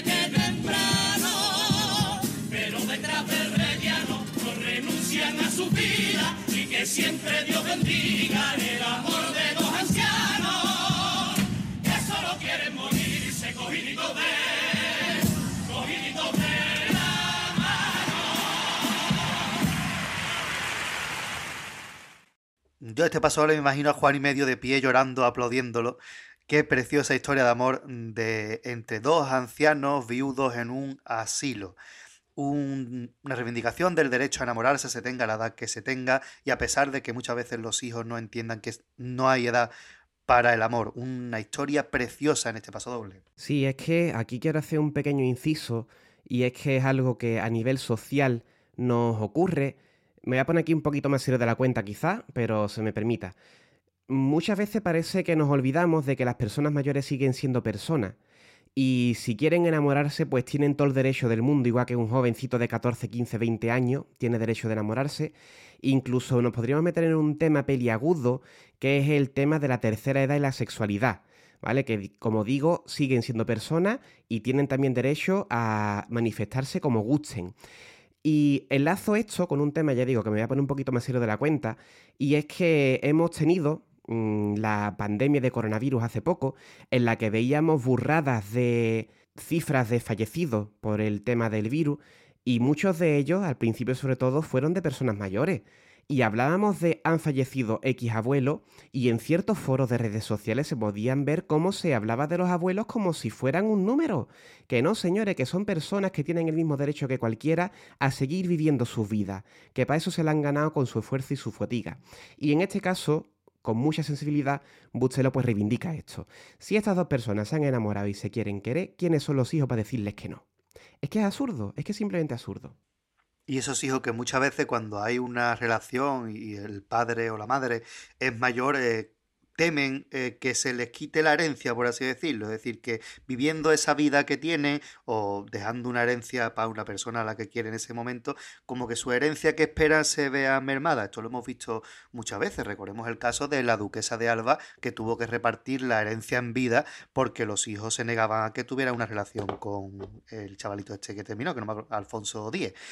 Es decir, que este tipo de cosas pasan y a lo mejor esa referencia a los hijos también viene por ahí, como los hijos muchas veces ven en esos padres ya que están casi abandonados en un asilo, como simplemente el que les va a producir un ingreso extra en el momento en el que se muera. Y claro, que en ese momento su padre, su madre o don Manuel o doña Elena gasten el dinero en disfrutar de su vida con un nuevo amor o que pueda dejarle algo a la compañera que, que tiene en ese momento en el que se muera, eh, les puede romper un poquito los planes, ¿no? Es decir, hay algo más en esta historia de amor que nos cuenta José Luis Bustelo. Recomendación, película Elsa y Fred, sobre amor de personas mayores. Fabulosa película y muy en relación con este asunto. Pero por favor la versión española, ¿vale? Que hay una versión americana que es bastante peor, la española. Sí, la española y argentina, eh, la otra no existe, ¿vale? Si se la cruzan, ustedes cierran los ojos y aprieten fuerte como que no existe. Manuel Alessandra y China Zorrilla, por favor, son los dos que tenemos que, que ver, que son dos pedazos de actores, pues un poquito va de todo esto. Podían ser, en vez del Saifred, pues Manuel y Elena, ¿no? Precioso, precioso. A mí es de los pasobles que más me gusta la comparsa. Tiene una sensibilidad, una forma de contarlo todo tan bonito que casi te lo imaginas a los dos en el patio del asilo, sentadito y cogido de la mano, ¿no? Precioso. Absolutamente precioso. Y de un amor bien avenido, como es el de este dos personas mayores, vamos a, irnos ahora a un paso doble que nos habla de un amor, pues que no ha acabado tan bien.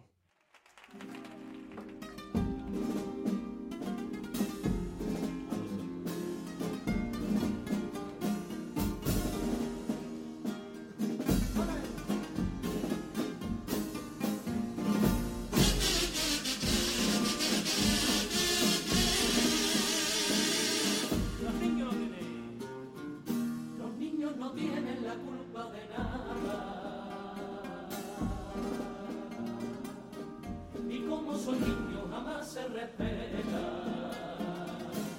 Cuando los demonios enseñan la cara y en un matrimonio los dos se separan, al pequeño que pregunta, calla niño y no temerá. Y por lo que demachos un niño olvidado, da lo mismo lo que piensa, lo que diga, lo que sienta ni el derecho son dos mayores que escuchan dentro de un cuerno la manera y el rey.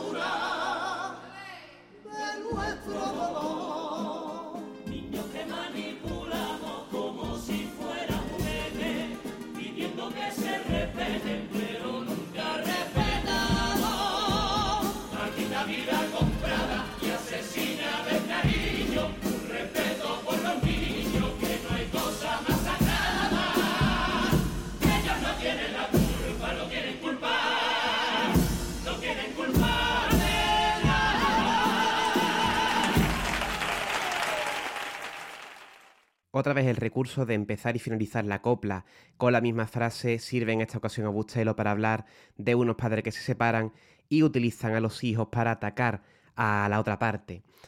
Ellos defienden que los niños no tienen culpa de nada, como bien nos deja claro en, en ambas partes, al principio y al final, y que no son una mercancía ni un juguete y no hay que regalar, no hay que arrebatárselo a uno de los progenitores ni manipularlos, por supuestísimo. De nuevo, una letra con muchísima sensibilidad, la que nos presenta aquí José Luis Bustelo. Y muy dura, yo creo que casi que mejor mm, vamos leyendo y comentando, ¿no crees? Sí, yo creo que es lo mejor que podemos hacer porque está también muy cargadita.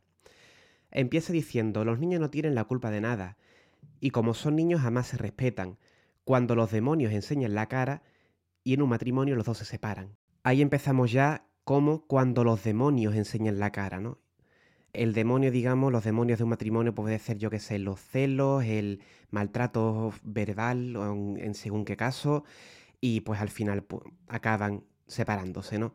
El demonio, aquí lo tenemos ya, digamos, la carga del lirismo del paso doble. Y cómo remata esa estrofa diciendo al pequeño que pregunta, calla niño y no te metas. Como mm, cuando los niños preguntan qué es lo que está pasando, por qué los padres no se hablan o por qué discuten, lo primero que se hace es decir, cállate, estas son cosas de mayores, no te metas aquí, ¿no? Como ahí ya se empieza a no respetar a los niños. Sí, que además es una costumbre muy habitual, que los niños tienen que estar fuera de lo que ocurre y muchas veces pues se le pueden explicar las cosas al nivel que ellos lo, que ellos lo completan. Sigue diciendo, y por los despachos un niño olvidado da lo mismo lo que piensa, lo que diga, lo que sienta, ni al derecho ni al revés. Aquí de nuevo durísima la imagen de y por los despachos un niño olvidado. Porque es que realmente es lo que ocurre. Cuando hay un proceso de separación traumática, un proceso de separación fuerte, al final el niño está olvidado en los despachos. El niño va de aquí para allá, como buenamente puede, por donde le llevan, y no importa lo que el niño sienta. Se mira solamente quién lo va a tener un tiempo, quién va a tener la custodia, qué, qué días va a ver el padre, qué día va a ver la madre, pero no se piensa en qué quiere ese niño. Lo mismo el niño quiere tener más trato con el padre o con la madre, o a saber qué, ¿no? Sino que se le aparta completamente de, del proceso judicial. Y sigue. Tan solo son dos mayores que escuchan dentro de un cuarto la manera y el reparto que del niño diga un juez dando un poquito la idea de lo que ya hemos dicho anteriormente. Y muchas veces la locura de una madre que por venganza mete al niño en su prisión y por más gente y muchos perros que la ladren, lo, lo arrebata de su padre que por eso lo parió.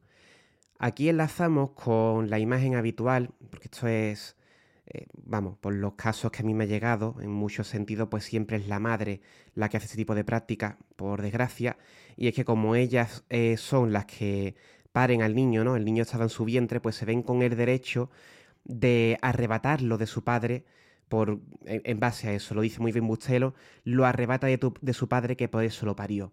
Es fabuloso de nuevo y muy duro lo que nos plantea aquí, aquí Bustelo, cuando la madre se deja llevar por la locura. Ya digo, muy sabias palabras.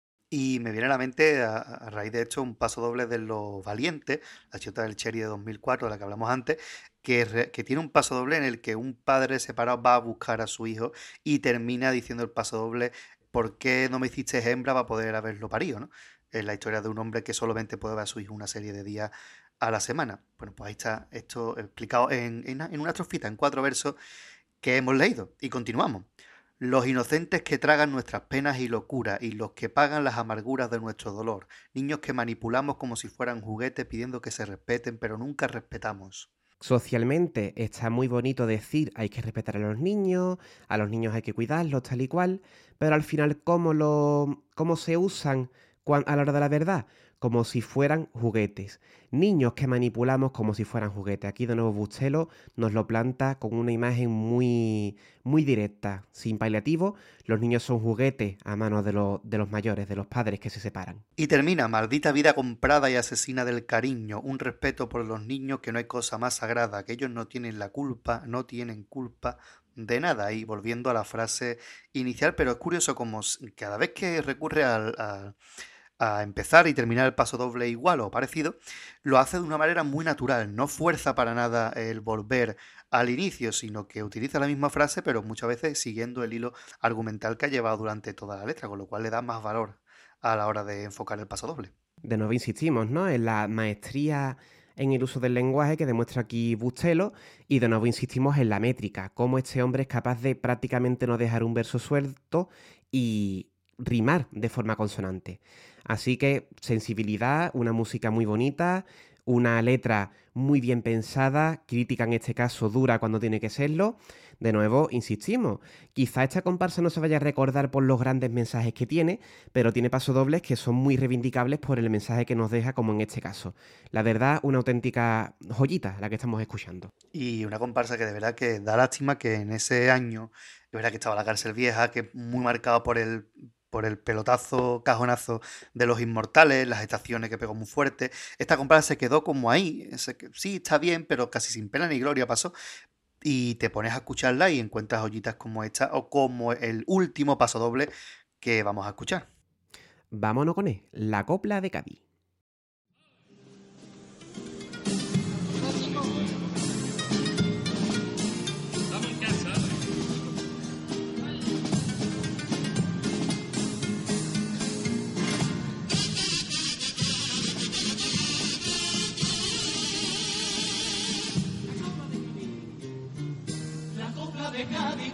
Que vuela como banderita de las libertades.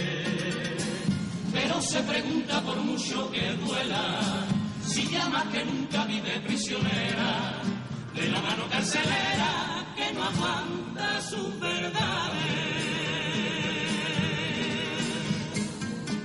La mano de algunos como antiguamente bandolero que al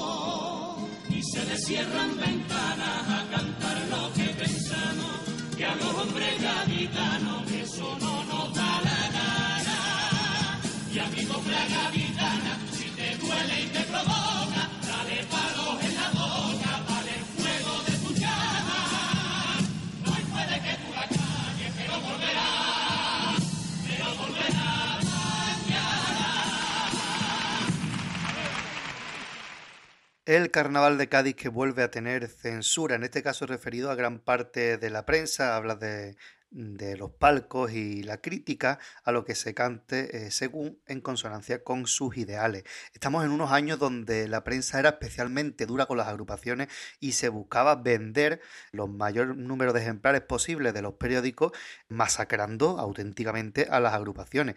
Incluso en ese año se produjeron algunos ataques de agrupaciones ataques físicos, me estoy refiriendo, de agrupaciones a algunos periodistas. Y eso llevó, por ejemplo, a la, a la chirigota de los carapapas de los pavos reales de cantar un paso doble como presumimos en carnaval de tener la libertad de cantar lo que pensamos, defendiendo un poco a la prensa. Es decir, aquí ya el tema del poder de la prensa y la crítica tan dura al carnaval se está yendo de madre. Siempre ha sido la prensa otro foco más de crítica por parte de las agrupaciones, pero sí que es cierto que, insisto, en estos años estaba yo un poquito, quizá un poquito más pendiente del concurso, y digamos que estaba siempre el run run, el come come de a ver qué dice el diario, ¿no? A ver qué burrada nueva van a decir de tal agrupación, y sí que es cierto que fueron unos años en los de inicios de internet que todavía no era la gente la que se ensañaba, sino que eran los periodistas que se leían verdaderas burradas, ¿eh?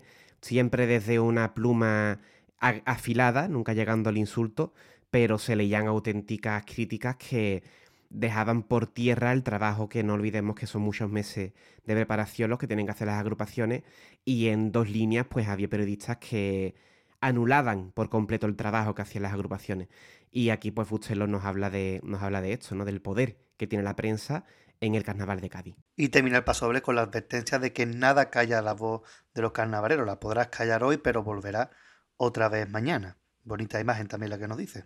Y además que fue así. El carnaval de Cádiz ha resistido muchísimo, incluso este mismo año que hemos tenido el COVID, pues ha habido ciertas manifestaciones de carnaval, aunque no haya sido de la forma típica y habitual pero ha habido ahí sus autores que han hecho sus cositas. Entonces el carnaval no lo calla nadie, ni lo, ni lo callaron en, aquel momento estos periodistas que se creyeron tener la voz, el, derecho de juzgar ¿no? a, las agrupaciones. E insistimos, letras muy acertadas y de nuevo muy contundente de Bustelo. Hemos escuchado Pater pasodobles con crítica, pasodobles muy dulces, pasodobles piropitos, es decir, que insistimos, quizás no es una comparsa que uno se vaya a poner todos los días para escucharla, pero darle una escucha cada X tiempo yo creo que se agradece ¿eh? porque muy medido todo, muy en su justa medida y una comparsa muy agradable de escuchar. De estos años que a Bustelo le coge inspirado y hace cositas así de bonitas, ¿no? Que pasa cada X tiempo, que Bustelo es muy... Va y viene, hace un poco como nosotros, hace lo que les da la gana, ¿no? Pues Bustelo hace lo mismo. Y esta le salió muy completa, ocho paso dobles muy buenos todo ello, cada uno en su forma y cada uno en su género, pero variadito, que no sea todo crítica, todo piropo, sino que haya un poquito de todo, la verdad es que se agradece y yo tengo que decir otra vez más, con esa música de paso doble es difícil escribir mal, ¿eh? Es difícil escribir mal, pero también es difícil escribir bien, porque la forma que tiene este hombre de rimar y lo que estamos diciendo, la variedad de temas que trata, Oye, que 8 pasos doble puede parecer poco, pero ponerse a escribirlo ya es otra historia. Y aquí pues estamos viendo cómo este hombre es capaz de tocar todos los palos sin ningún tipo de problema. Y con la presión que supone para un autor tener ahí al grupo que tiene con la calidad que tiene. Es decir, si sabe que por un lado que eso va a estar bien cantado sí o sí, va a estar trabajado, tiene que estar a la altura del grupo, que no se diga eso de que el grupo es mejor que el repertorio, sino que esté a la altura y lo consigue con creces. Totalmente, como también ocurre eso con el popurrí. ¿Lo escuchamos? Vamos a escucharlo. Un popurrí más cortito de lo habitual, porque son 6 minutos 50. Tampoco hace falta más. Claro, que para qué no, hombre. Vámonos con él.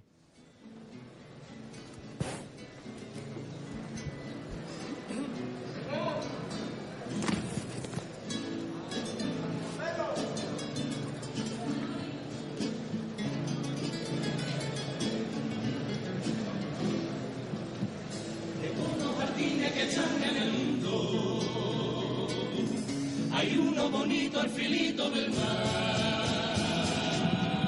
Cultivos, colores y aromas profundos. Blanquito de sal, blanquito de sal. Pero tiene sus problemas y a pesar de los inviernos.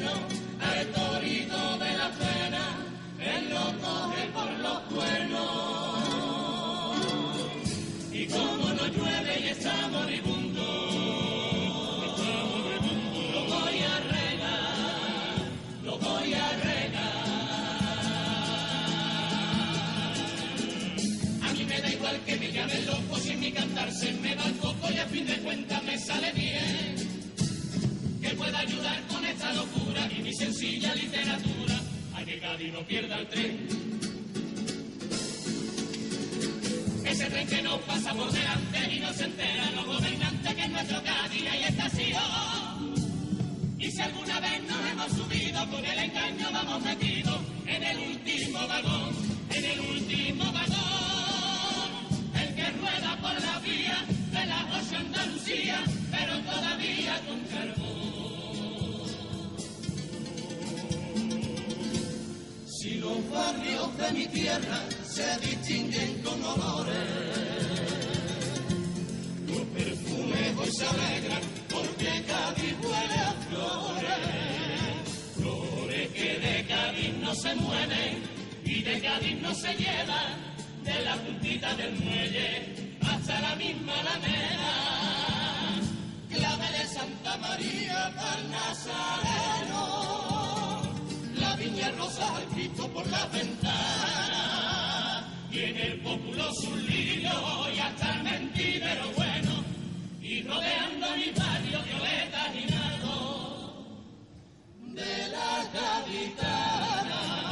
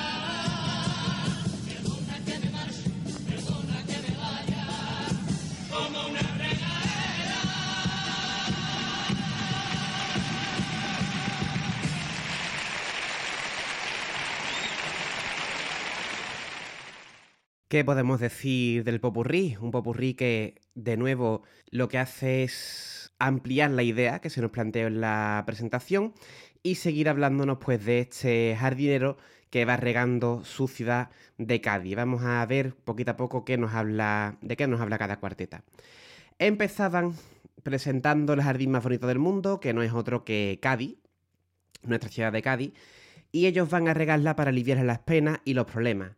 Y aquí empiezan el popurrí diciendo que lo que van a hacer. Y bueno, un popurrí que aquí arranca y que cuando lo escuchas así de primera dices, ay, qué cosa más bonita, no sé qué, tiene más mensajes del que aparenta en un principio. ¿eh? Lo que pasa es que todo está hecho en un lenguaje floral y parece que se queda en un piropito y en un popurrí que no dice nada, pero veremos que cada cuarteta tiene bastante contenido. Y ya en esta primera dice, vamos a empezar a regar. Pues empiezan a regar, porque lo primero que habla es de las oportunidades que llegan a Cádiz, esos trenes que llegan y que Cádiz, aunque los coja, se quedan en el último vagón, una referencia clara a los intereses políticos de la alcaldesa del momento, como ya hemos dicho, que prometiendo trabajar por Cádiz, eh, seguía diputada en Madrid, en Andalucía, se presentó a la Junta, entonces ellos quieren a alguien que quieren que de una vez Cádiz tome un tren para que pueda prosperar y no para que le engañen una y otra vez. De nuevo aquí el toquetazo a la alcaldesa, que hemos visto que está bastante común, es bastante común en la agrupación, tanto en los pasodobles como en los cuplés. Seguimos después con la metáfora del jardín y de Cádiz como flores, que en este caso lo que se hace es atribuirle a cada barrio, se le atribuye una flor diferente. Los barrios gaitanos protagonizan esta cuarteta preciosa, donde pues se reparten las diferentes flores que siguen soportando pues la marcha de cada vez más personas. Lo llevan también a, las gaditanas, las mujeres de, de nuestra tierra, y a su belleza. De nuevo, pues rebaja un poquito el ambiente después de la crítica que nos ha plantado antes. Y nunca mejor dicho lo de plantar. Básicamente. Y rebaja el ambiente porque ahora viene otra vez de nuevo la crítica. Lo hacen con una cuarteta con aire de guerra. Tambores, música casi militar. Aquí es verdad que aprovechan, para que lo vean YouTube, lo habrá visto, eh, aprovechan la regadera para tocar como si fuera un tambor. De ahí ese ruido que hemos escuchado, ¿no? Que son ellos tocando los tambores de guerra. Hacen una defensa de la ciudad y con toda una selección de términos que se relacionan con la guerra, las murallas, los tambores, el fortín, los tirabuzones, que dirá la gente, tirabuzones para la guerra, sí, porque ya sabemos que con las bombas que tiran los fanfarrones hacen las gaditanas tirabuzones, ¿no? Pues de ahí viene Napoleón, etcétera. Ellos lo que quieren es defender este fortín de colores y para ellos van a ayudar lo que haga falta desde su humilde puesto de jardineros. Y la siguiente cuarteta yo creo que la vamos a leer directamente porque está bastante también cargadita.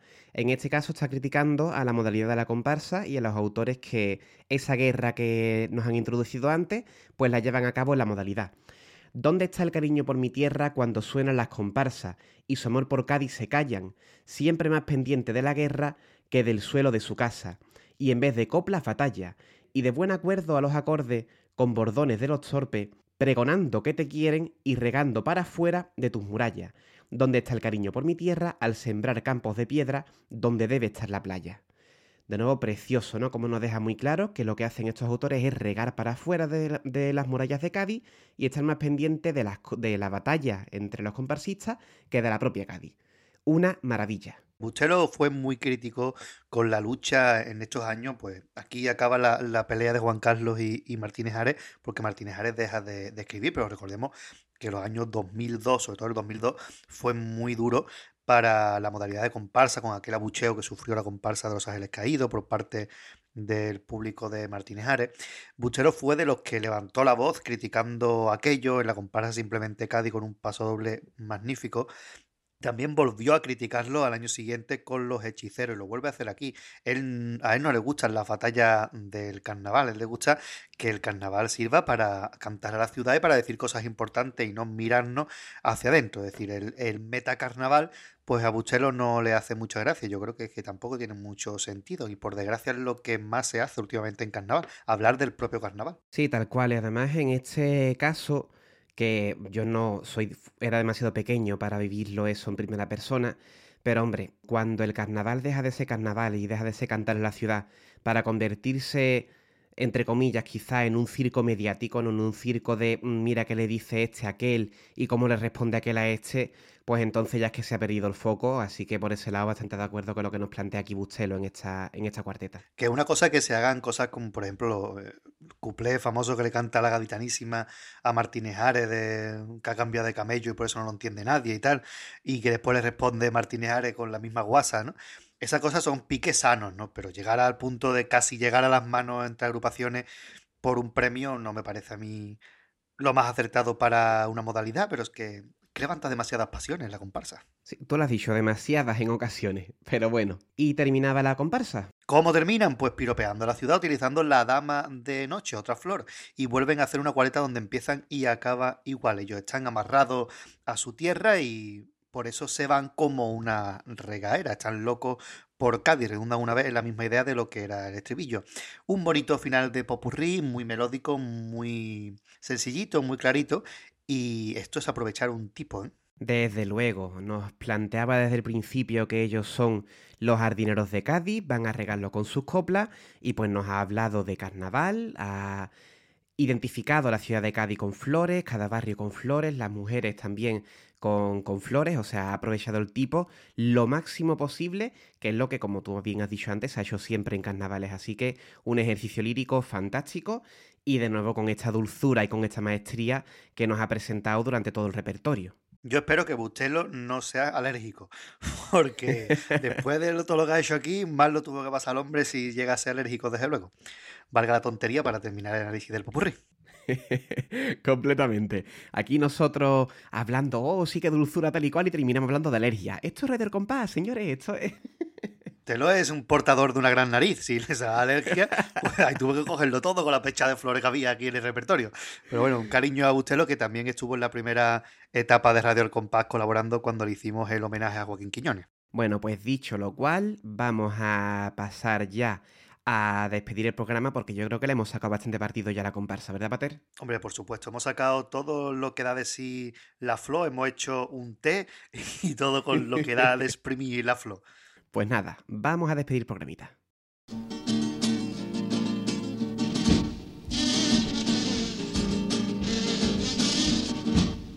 Este programa nos ha quedado más cortito, una hora cincuenta de grabación, será un poquito menos cuando lo, ustedes lo escuchen editado, pero hombre, todos no van a ser aquí especiales de tres horas, ¿no? Que aquí las personas tenemos cosas casi también. Hombre, por favor, eh, tenemos una vida por delante y un trabajo que nos ocupa mm, una barbaridad. Pero bueno, estamos aquí siempre fieles a nuestra cita los días 1 y esta vez, como no había ninguna efeméride así bonita, pues hemos hecho un análisis que yo no sé tú, pero yo echaba de menos ya hacer un análisis. ¿eh? Sí, sí, sí, sí, la verdad es que lo pedía al cuerpo ya y el siguiente programita pues también será un análisis. Insistimos en que a lo mejor hay aquí algún oyente ya con la antorcha medio preparada, tiene que hacerle un análisis a la agrupación no sé cuál todo a su tiempo, todo a su tiempo. Que aquí el Paterigadi estamos en modo libres pues, completamente, estamos haciendo un poquito lo que nos da la gana, pero todo se andará, todo se andará. Poquito a poco. Y, tenemos algunas peticiones que nos habéis hecho, las la tenemos todas recogidas.